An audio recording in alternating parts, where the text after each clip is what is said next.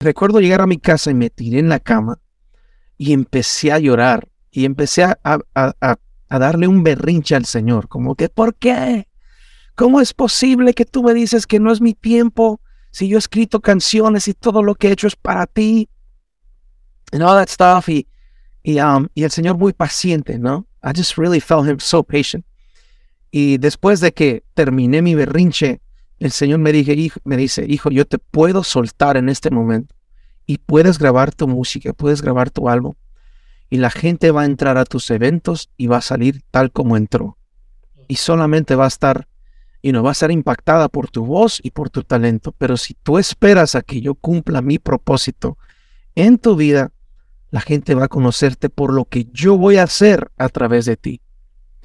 Y entonces en ese momento was just kind of like a, you know, reacciona.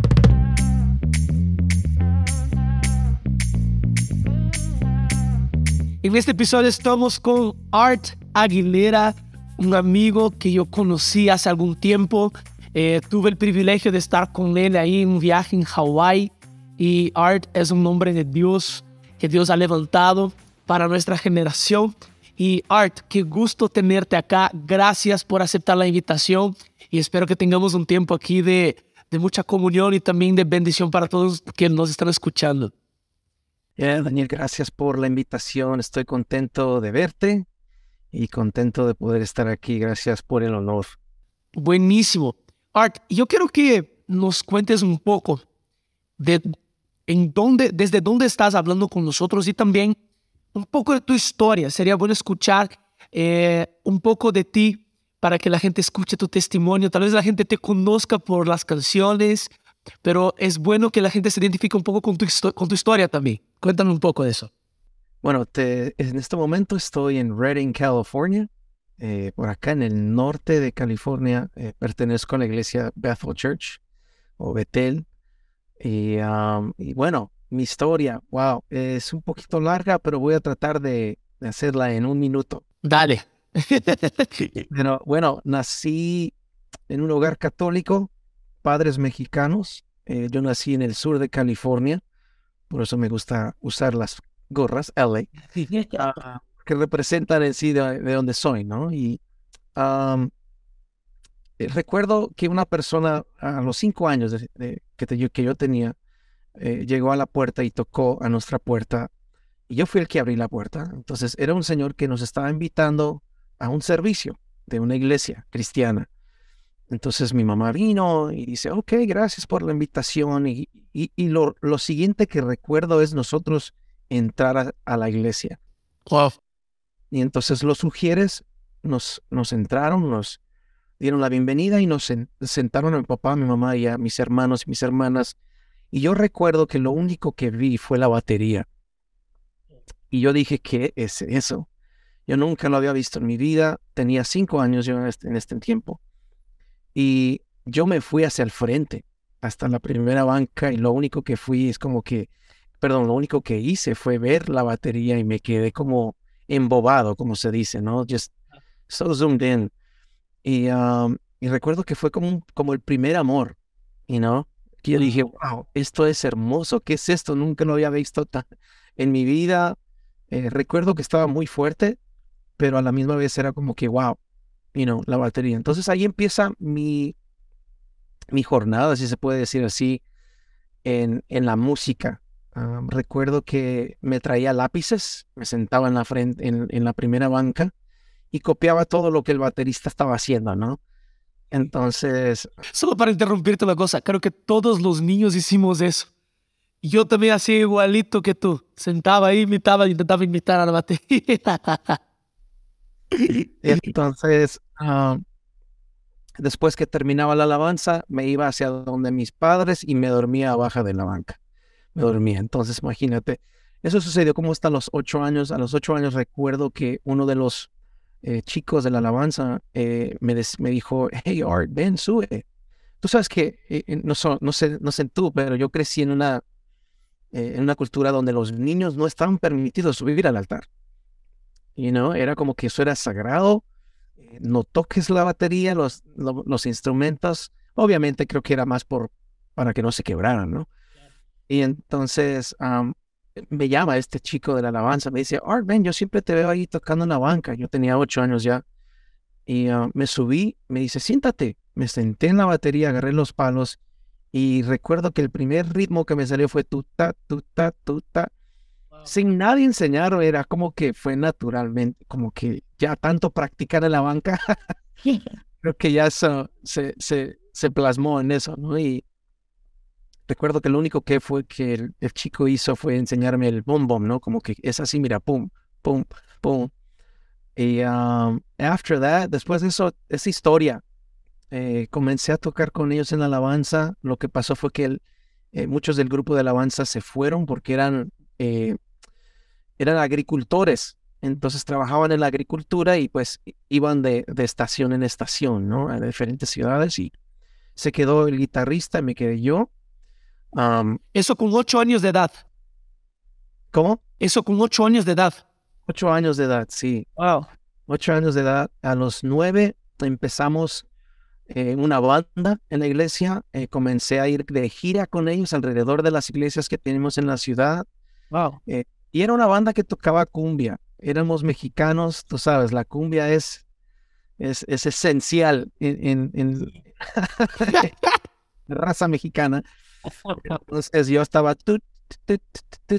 you know, y entonces am, cantábamos coritos como yo me gozo lunes, yo me gozo martes, yo me gozo miércoles. Ah, bueno, eh, y después de eso mi mamá me compró un piano, un órgano, esos de mueble, right, those big box, no sé ni qué era. Entonces recuerdo que mi mamá sin pedirme, yo sin pedírselo, ella lo compró y me dijo, mira hijo, te compré un piano, un órgano. Y recuer- recuerdo que todas las mañanas mi mamá se despertaba a 6, 7 de la mañana y cantaba mi mamá en las mañanas. eh, por las mañanas las aves cantan las alabanzas a Cristo Salvador. Y yo recuerdo que yo la seguía, yo buscaba la nota.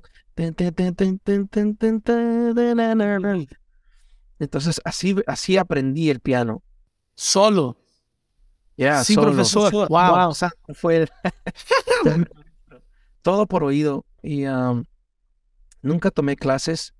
Um, uh, you know, it was just by ear, todo por oído. Y como hasta los eh, 12 años, 13 años, eh, ya empecé a, a como que a, a conectar los acordes, ¿no? Ok, do con mi, con sol, hacen do en acorde.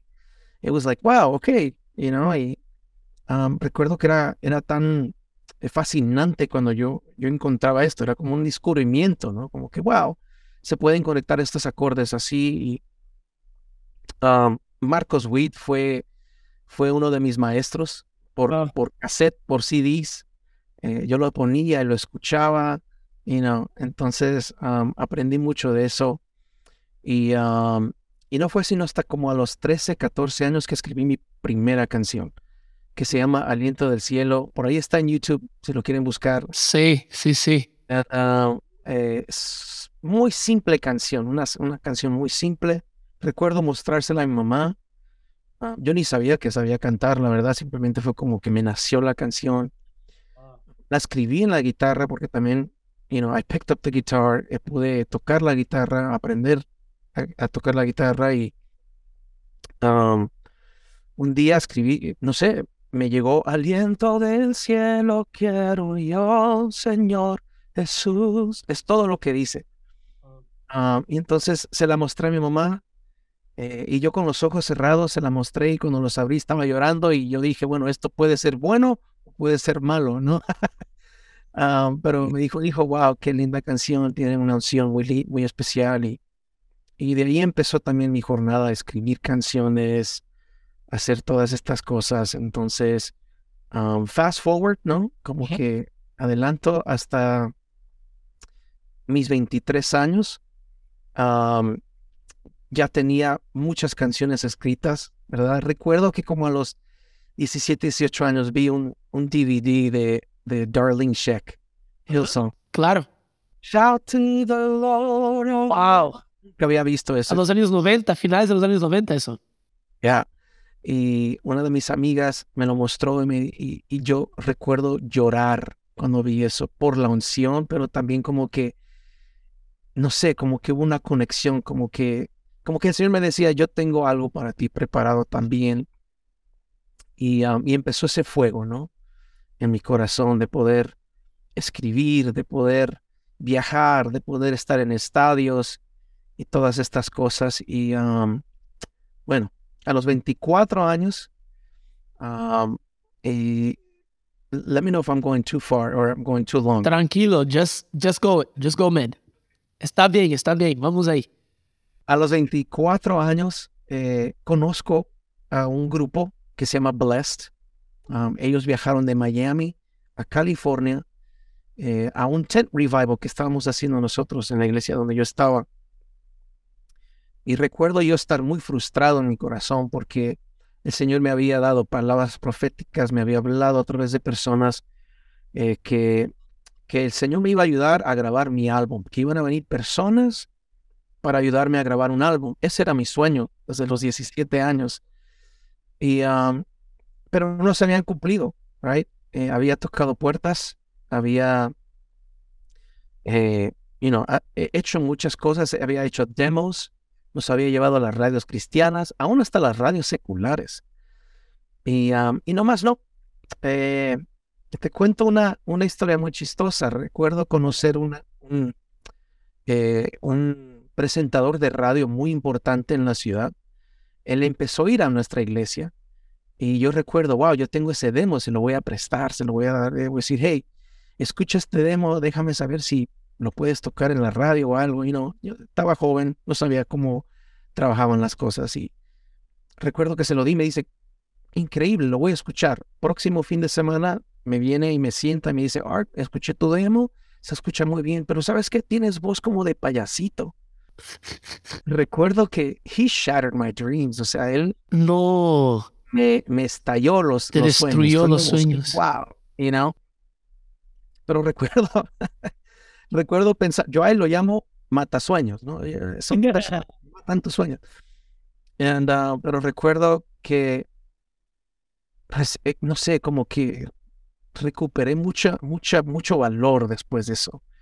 Como que eso me ayudó como it was a stepping stool, ¿no? Como que it's either a stepping stool o es algo que me va, me va a bajar, me va a desanimar. Entonces, bueno, bueno, regresando al, al Set Revival conozco a este grupo, yo no los conocía, ellos no me conocían tampoco, dirigí la alabanza ese día y después del servicio, cada uno de ellos eran tres, cada uno de ellos me dicen, Art, Dios nos habló mientras que estábamos sentados allí y quiero decirte que queremos ayudarte en grabar un álbum. ellos no sabían la, la desesperación que había en mi corazón el proceso que yo estaba viviendo, you know, yo estaba enojado con Dios, si se puede decir así. Um, y, y, el Señor en ese momento me dice, yo nunca te he dejado y nunca te he abandonado. Oh. Um, y el Señor llegó, you know, just in time, o sea, a tiempo. Um, después de tres meses de eso, me mudo para Miami, supuestamente a grabar mi álbum, right? I was just to be there y solamente iba a estar ahí por un año. Y el año se convirtió en 16 años. Que wow. Miami. no grabé mi álbum, sino hasta los dos años después. El Señor comenzó a hablarme muy fuerte a través de mi pastor, eh, porque empecé a trabajar en una iglesia allá en Miami. y ese pastor se convierte en mi padre espiritual. Él comienza a hablarme a mi vida, a mentorarme. And um, man, y, sigue la historia, pero después de dos años pude grabar, después de dos años de proceso, porque el Señor comenzó a hablarme a mi corazón directamente. Y, una de las cosas que me habló fue, me dije, I know it's going to be strong, pero él me dijo, hijo, ¿quieres, ¿quieres ser un modelo de colgate con los dientes todos chuecos? Necesitas sentarte a mí sí para poder arreglarte los dientes. Y él estaba hablando de mi corazón. He was talking about my heart. My heart was a mess. Mi corazón estaba en un desorden. Y um, entonces tuve que sentarme a la silla del dentista para que arreglara mi, mi smile. y bueno, y aquí estoy. Eh, ya han sido más de 20 años de ministerio. Eh, fui líder de alabanza por 16 años. And, uh, y bueno, ahora estamos viajando por diferentes partes del mundo con la asignación de poder levantar una generación que conoce su identidad, eh, que conoce su sonido en, en esta generación, ¿no? Y, y, poder crear una sinergia de sonidos de los hijos de Dios. Wow, Art, tu historia de verdad que es increíble. Eh, como yo dije, yo creo que muchos de los niños cuando ven los instrumentos, yo era ese niño también, y yo quedaba ahí con los palillos tocando, con la batería, a veces hasta con la mano, haciendo ritmo. Eh, pero escuchar tu historia y ver que una persona topó la puerta de tu casa, les llevó a una iglesia y, de ahí tu historia comienza, tu carrera comienza con el Señor. Um, algo que quiero puntuar aquí, lo que dijiste. Muchos de nosotros, y principalmente en esa generación, y quiero escuchar tu comentario en eso, porque tú saliste de, de Los Ángeles, ¿verdad? Para ir a Miami. Llegas en Miami y la cosa era por tres meses, te quedaste dos años. Eh, y Dios te dice la cuestión del proceso. Y yo veo que estamos en una generación que no aguanta pasar procesos, que duele, pasar por procesos, principalmente en esos procesos que vienen para podar, que vienen para limpiar y que vienen para arreglar. Y es interesante porque muchos hoy piensan solo en la plataforma, pero no piensan en lo que la plataforma puede causar si el proceso no está bien hecho. Y muchos solo quieren llegar a ese lugar de ser eh, vistos, pero adentro están hechos pedazos. Y yo quiero escuchar un poco tu punto de vista en eso y cómo fue para ti ese proceso y luego eh, una palabra de aliento ahí para esa generación que necesita escuchar esto pasar por un proceso. Ya, recuerdo estar en la oficina de mi pastor, eh, uno de esos, eh, al el primer año que llegué a, a, la Florida y, y recuerdo que él me dijo, hijo, escuché al Señor y necesito hablar contigo. Y me sentó en su oficina, estuvimos como por cuatro horas hablando, él hablándome. Y me dice, quiero decirte que escuché al Señor que me dijo, necesitas morir a tus sueños para que Dios cumpla su propósito en tu vida. Y eso fue como chino para mí. Eso fue un lenguaje chino que no entendí porque yo dije, espérame, are you trying to tell me that I need to die to my dreams? ¿Estás tratándome de decir que yo tengo que morir a mis sueños, a lo que yo vine a hacer aquí en Miami? Y no, yo dejé mi familia, dejé mis hermanos, mis hermanas, para venir, para venir a Miami y poder grabar mi álbum. Y entonces, uh, you know, la conversación, como dije, se convirtió en, en tres, cuatro horas de, de, de, él hablarme a mí, ¿no? Y recuerdo, excuse me, recuerdo, recuerdo terminar la conversación y decirle al pastor, pastor, no me siento bien me tengo que ir a la casa. Eh, you know, recuerdo eh, eh, estar muy frustrado, estar bien desanimado después de esa conversación. Y, y bueno, me dice, hijo, tranquilo, vete a descansar. porque él sabía, él sabía que fue, era, it was just a lot, era mucho de lo que él me había dicho. Y, y recuerdo llegar a mi casa y me tiré en la cama y empecé a llorar y empecé a, a, a, a darle un berrinche al Señor, como que, ¿por qué? ¿Cómo es posible que tú me dices que no es mi tiempo si yo he escrito canciones y todo lo que he hecho es para ti? And all that stuff. Y, y, um, y el Señor muy paciente, ¿no? I just really felt him so patient. Y después de que terminé mi berrinche, el Señor me, me dice, hijo, yo te puedo soltar en este momento y puedes grabar tu música, puedes grabar tu álbum. Y la gente va a entrar a tus eventos y va a salir tal como entró.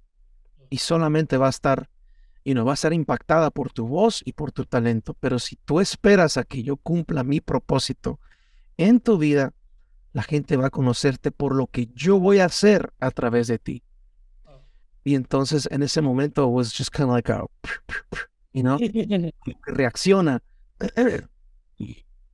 Y, um, y eso me confrontó muy fuerte porque entendí de que todo lo que estaba haciendo en nombre de Jesús en sí era para mí, era para mi nombre, era para mi reconocimiento. Yo quería los conciertos para que la gente conociera mi, don, mi talento, mi habilidad. Y por eso es que yo creo tanto, Daniel, en el proceso.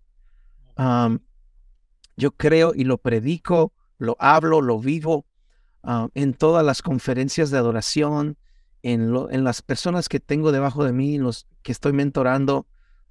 Ese, es, ese es uno de los primeros pasos que, que, que yo enseño, ¿no? Es el proceso, el poder morir a nuestro yo para que Dios pueda cumplir su propósito en nosotros.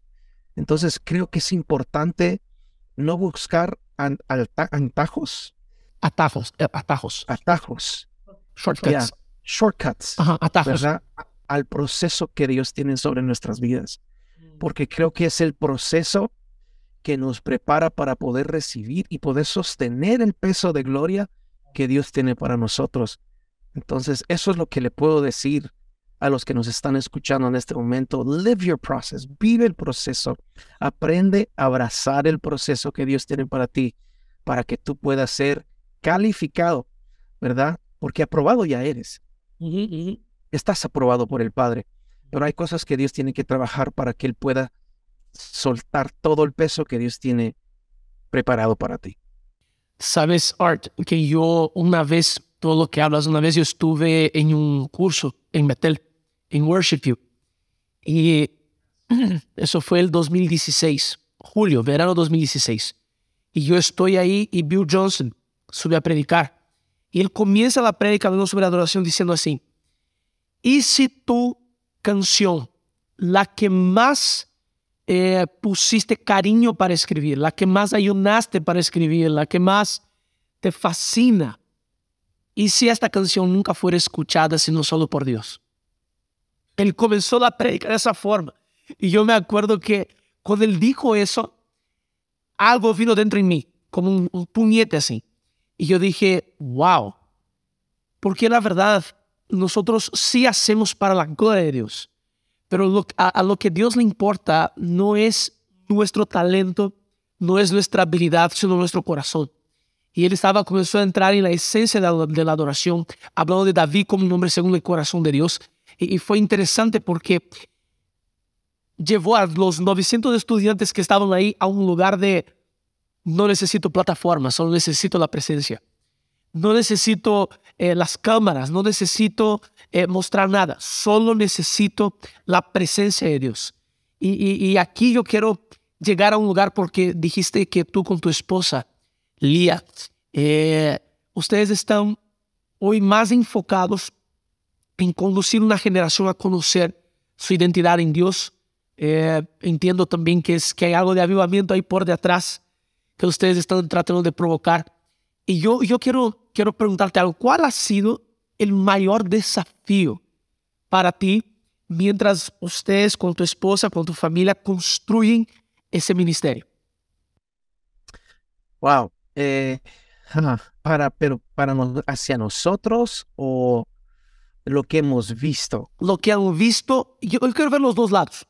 Para ustedes como familia, pero también quiero ver, tipo, cuando ustedes llegan a una iglesia, ¿cuál es la primera cosa que ustedes identifican que falta? Que dice, eso aquí es lo que realmente necesita para que se encienda algo acá.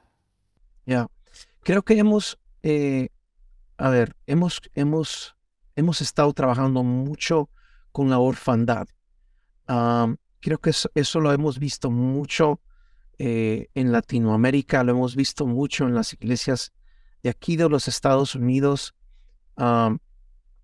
Es, you know, e, es el corazón huérfano del músico, del adorador, right? Entonces, ¿qué es lo que crea eso? Crea eh, e, e, es, eh, luchar por el amor, ¿no? Crea el striving por cosas que ya en sí tenemos con el Padre, pero las estamos buscando en social media, las estamos buscando en plataformas, queremos el aplauso, queremos la aprobación de personas cuando en verdad, you know, se nos olvida que tenemos un Padre y que nuestra fuente es el Padre. Entonces, creo que eso es, eso es algo que nosotros hemos estado, we're coming against, you know, con amor, eh, con, con, con abrazo y, y, porque yo en sí fui un, un hijo huérfano, right? Eh, yo, yo fui un adorador huérfano, entonces um, de padre, perdón, de, de pequeño, mi padre estuvo presente, pero en sí emocionalmente ausente. Padre por los primeros 10 años de mi vida fue un alcohólico. Entonces, a veces venía a la casa, a veces no venía a la casa. Entonces, me convertí en un, eh, en un adorador que buscaba, o en un hijo en sí, que buscaba la aprobación ah, de personas que no recibí de mi padre. Right? Does that make sense? Yes. Entonces, eso es algo que definitivamente hemos notado mucho y, y, y, definitivamente que es, que es, una asignación que nosotros tenemos eh, en, nuestro ministerio, que es worship culture. Y que mi esposa y yo, you know, we, we tackle it. Y, en, cada, en cada lugar que vamos. y entonces eso está obviamente ligado con la identidad, ¿no? Entonces, ¿cómo podemos llevar a estos adoradores a entender de que nuestra identidad no viene de un micrófono, que nuestra identidad no viene de una plataforma, sino que viene de nuestra relación con el Padre? And uh, tú dijiste algo que es tan importante en, en, I love it, me encanta lo que Bill Johnson dijo. You know, es, es estamos buscando, eh, e, estamos escribiendo eh, eh, como que con, con, el motivo de hacer hits, you y estamos escribiendo para que podamos ser escuchados y todo esto, pero en verdad nuestro motivo de escribir es porque amamos a Jesús, es porque queremos entregarle un sacrificio al Padre. And, uh, and that's it. You know, es, su presencia. That's our reward. Eso es nuestra, nuestro galardón, si se puede decir así. Entonces, eso ha sido uno de los challenges, uno de los retos, ¿verdad? Que hemos, que hemos enfrentado. Um, y, y, en nuestras vidas, en, en, nuestra familia personalmente es...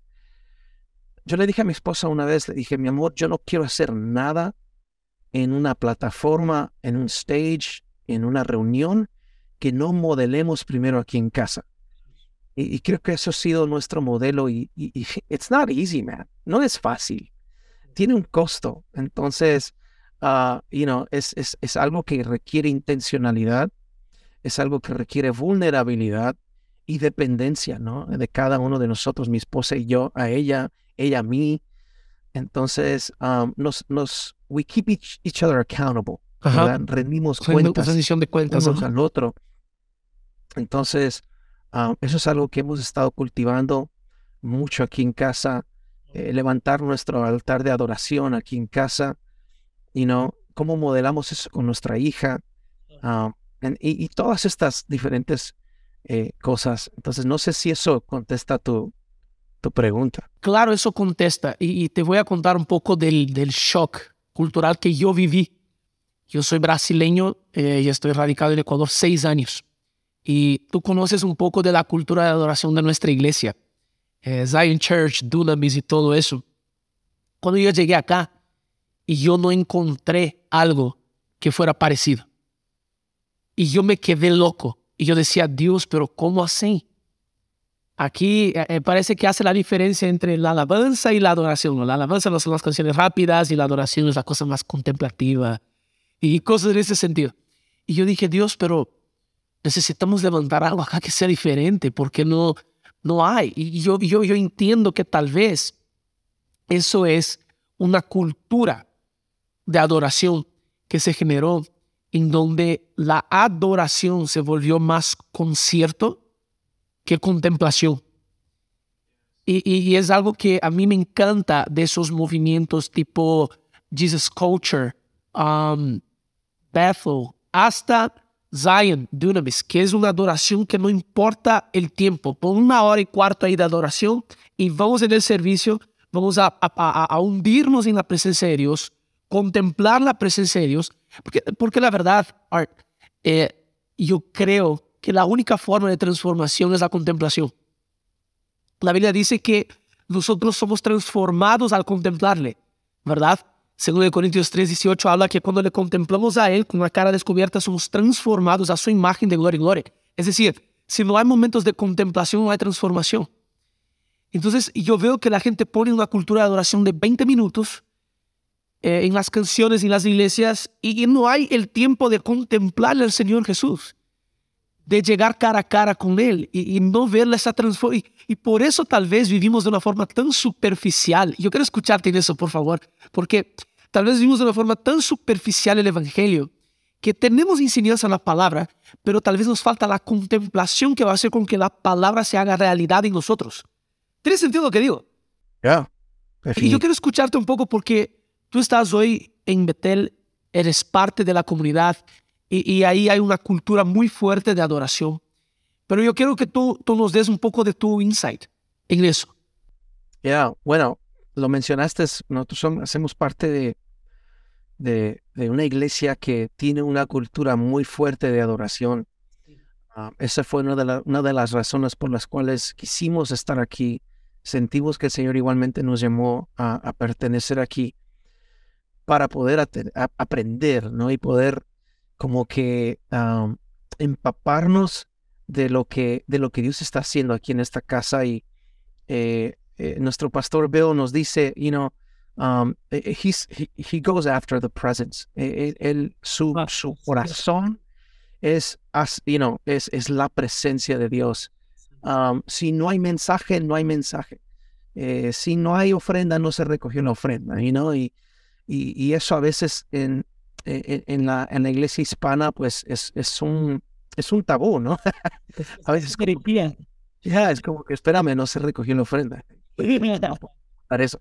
Eh, y yo lo entiendo, y you know, no, no, no, no, estoy criticando, pero creo que, creo que hemos, hemos, eh, hemos construido, um, hmm, hemos construido culturas donde son más para placer a la gente que en verdad poder placer el corazón de Jehová, you know, de Jesús, el Señor de nuestro Padre. Wow.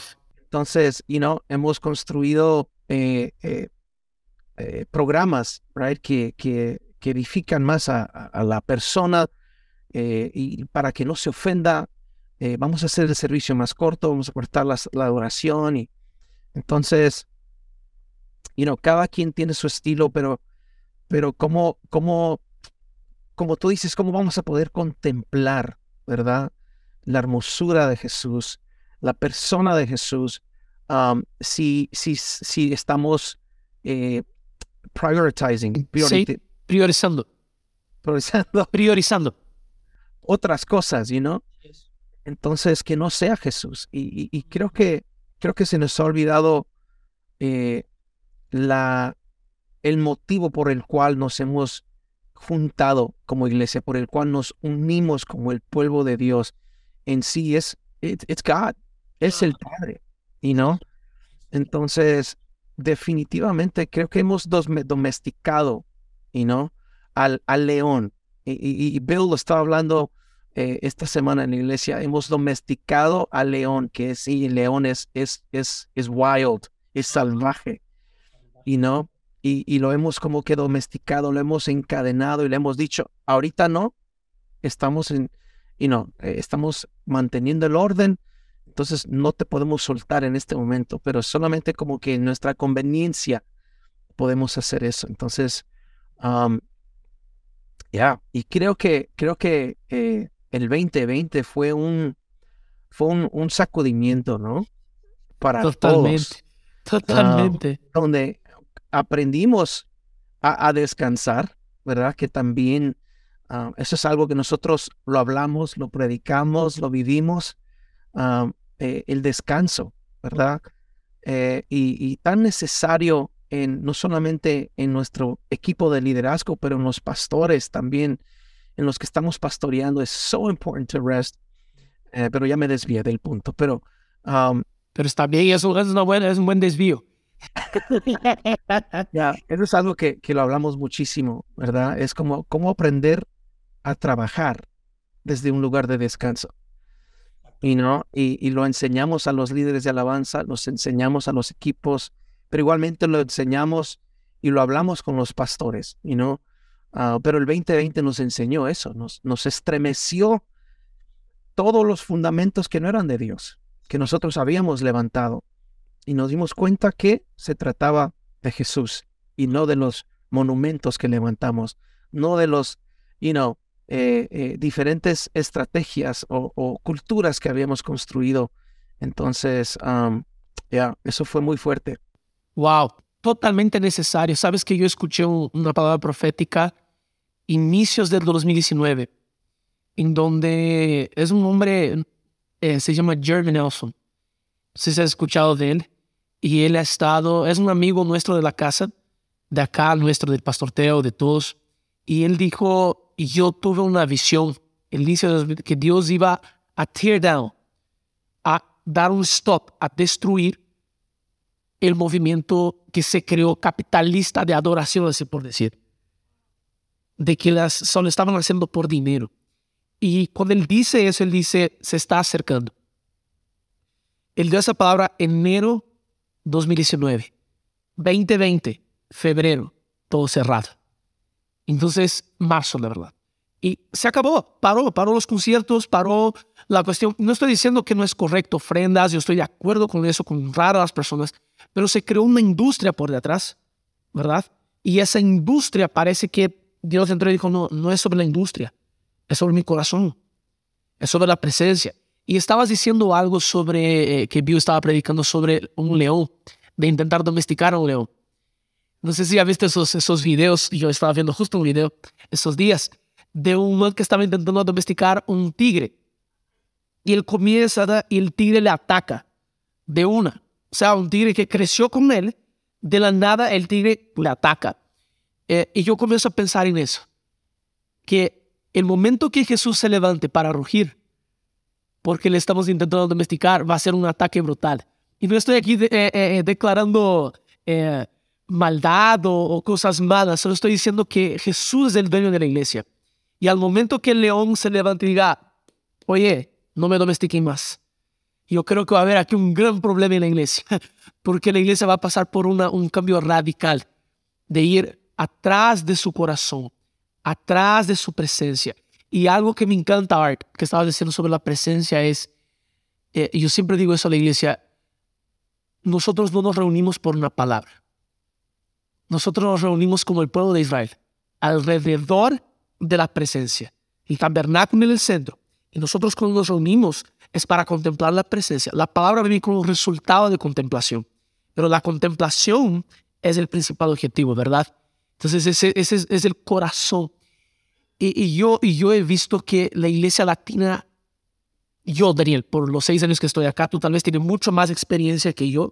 Yo vengo de una realidad de Brasil, entonces, eh, pero veo la iglesia latina ya hacer ese shift ese cambio para un lugar mucho más de contemplación que concierto.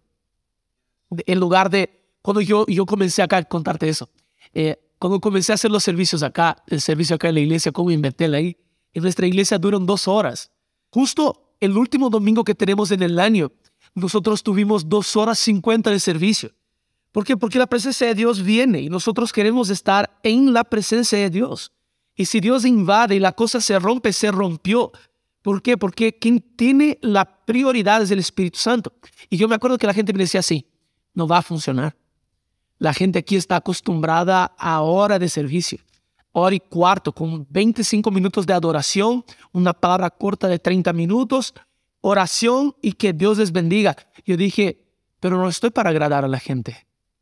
Nosotros estamos para agradar al Señor Jesús. Si Él entra, Él entró, se acabó.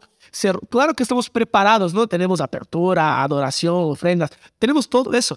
Pero si entró la presencia, que el resto se vaya, pero ¿a dónde se vaya? Porque la presencia de Jesús entró en el ambiente.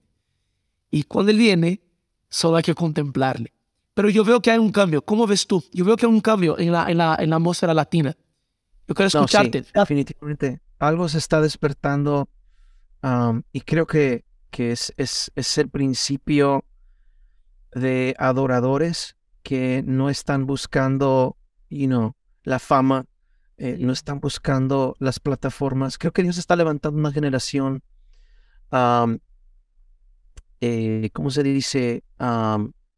faceless, sin cara. vimos a muchos levantándose como Benny Hinn, ¿verdad? Eh, Bill Graham, diferentes personas Um, el, propio Marcos Witt, ¿no? Marcos Witt. En el mundo latino, Marcos Witt, Marcos Barrientos.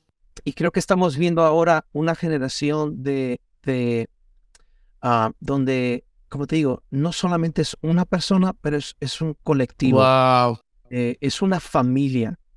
Um, es, es, es algo que se ha cultivado y sin esfuerzo Dios lo está exponiendo. No sé si me voy a entender.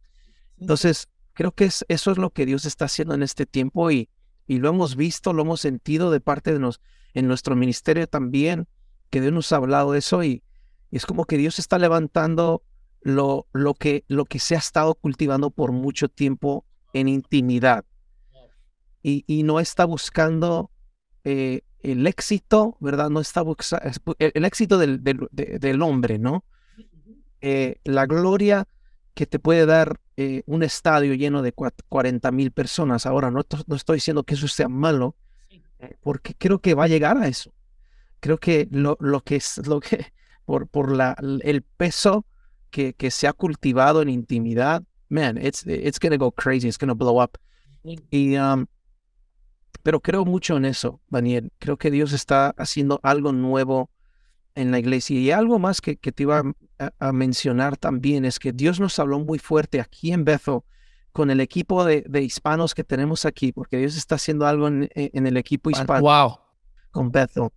Um, y Dios nos, nos habló de que el tiempo de traducciones se está, está llegando a su, a su end, está terminando. Sería mi próximo tema, qué bueno que abordaste. y, y, nos está, estamos yendo hacia un tiempo de exportación. So, el tiempo de traducciones se terminó o se está terminando y estamos entrando hacia un tiempo de exportación. Y, y, y quiero hablarle a, la, a, a, los latinos, a la gente hispana que nos está viendo en este momento. Hay un lugar para ti en la mesa. Hemos estado muy acostumbrados a comer migajas, a servir, pero y, que es bueno, que es, es, es lindo.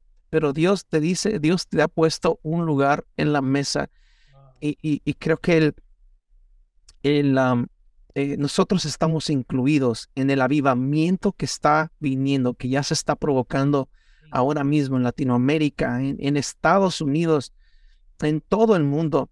Y, um, y, Dios, Dios nos va a usar a nosotros, eh, y no por, no por lo que hemos podido traducir, sino que lo, lo que estamos exportando, la esencia que Dios ha cultivado en nosotros, que nosotros hemos cultivado en, en eh, ¿cómo se dice?, en intimidad.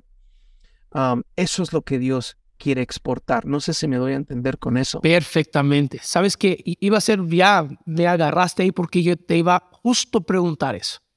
Eh, por mucho tiempo la iglesia ha sido alimentada eh, y no, no de una mala forma, pero yo sé que tú mencionaste al inicio cuando conversábamos sobre Darlene, sobre Houston y todo el movimiento que causó Houston en el mundo.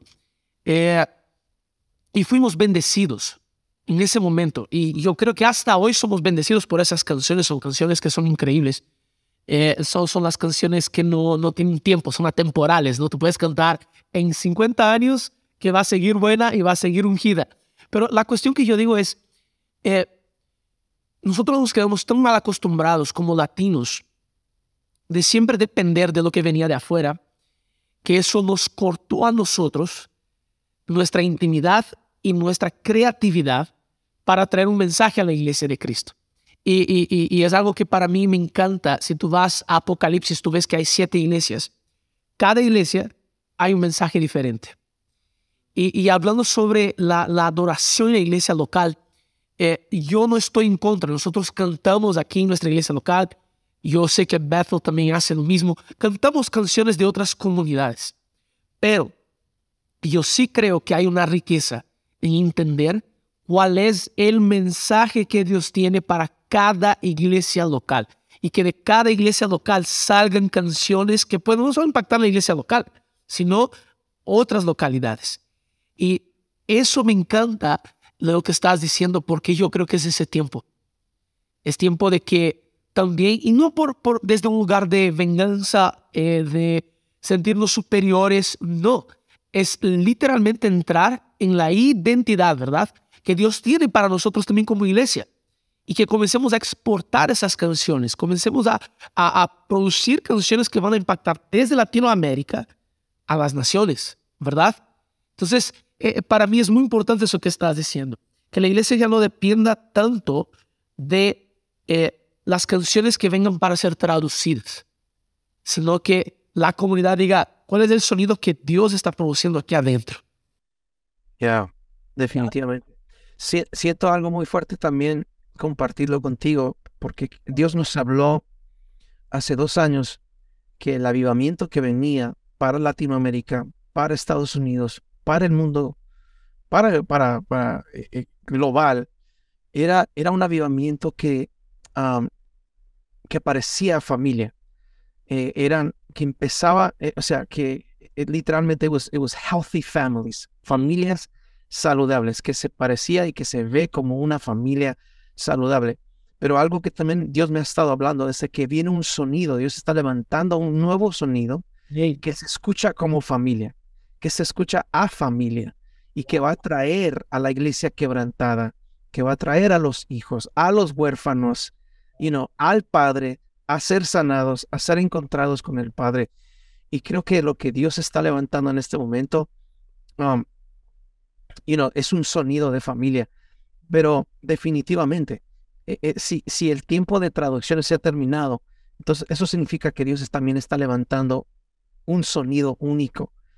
Dios está levantando a personas, Dios está levantando equipos, familias, y no para crear su propia música, para crear su propia melodía, su propia canción. Y, y lo que pasa es que creo que, mira, eh, yo he estado en diferentes partes de Latinoamérica y, voy a ser honesto, sí he visto la imitación uh, bastante, uh, donde estamos tratando de imitar aún hasta el, las, las, los gestos de las personas, right? Y, hasta las frases melódicas, ¿no? Que uno hace igualita. Sí, sí, sí, sí, sí. Yeah. Y, y creo que hay, hay algo sano en la influencia, ¿verdad? De ser, o sea, soy influenciado por Bethel, soy influenciado por, por Zion, you know, worship, por, por eh, eh, por diferentes cosas. Entonces, pero creo que por falta de identidad hemos llegado aún hasta imitar, ¿verdad? El sonido de algo. Y, yo siempre he dicho esto. Y muchas personas nos, preguntan en, las conferencias, ¿cómo podemos construir una cultura de adoración profética? y, lo primero que les digo es, no es, no es imitarlo, es literalmente, you know, practicarlo cuando no, no está ni en, púlpito, right? Es practicarlo en intimidad, porque lo profético en sí no es, no es un método, es una relación. Exacto. Y um, entonces, eh, igualmente practicarlo como familia, como equipo, ¿verdad? Entonces, um, Dios está levantando un sonido que se escucha como familia en este tiempo. Es algo fresco, es algo nuevo, And, uh, y, pero tenemos, e, e, está disponible, Daniel, pero tenemos que ir más allá. We gotta take a risk. Creo que este es un tiempo también de tomar riesgos, empezar a escribir, empezar a, a provocar, ¿verdad? Y, poder encontrar ese sonido que Dios tiene específicamente para nuestras comunidades. Wow, eso es increíble. Yo quiero solo concluir ya, llegando aquí al final, Art. Eh, hay un texto en Apocalipsis que habla que fue visto todo pueblo de lengua, raza, tribu y nación, y todos adorando al Cordero. Algo que me encanta es que en el cielo, si nosotros vemos todo pueblo de todas las lenguas, hay miles de idiomas que vamos a cantar juntos en el cielo. Y yo, yo comienzo a escuchar eso y comienzo a pensar, no va a ser solo inglés, no va a ser solo español, Tú vas a estar adorando y al lado tuyo una persona de Malasia cantando santo, santo, santo en su idioma. Y al otro lado una persona de Singapur. Al otro lado, a tu, a tu frente, una persona de Sudáfrica. Detrás tuyo, una persona de Canadá. Y vamos a estar todos en nuestro propio idioma cantando. Y yo entiendo la traducción, pero yo también entiendo el poder de tu lengua materna, el poder del lugar que viniste, ¿verdad? Para adorar al Señor. Y al Señor le encanta que tú le adores en tu lengua de origen. Y yo te voy a decir una cosa.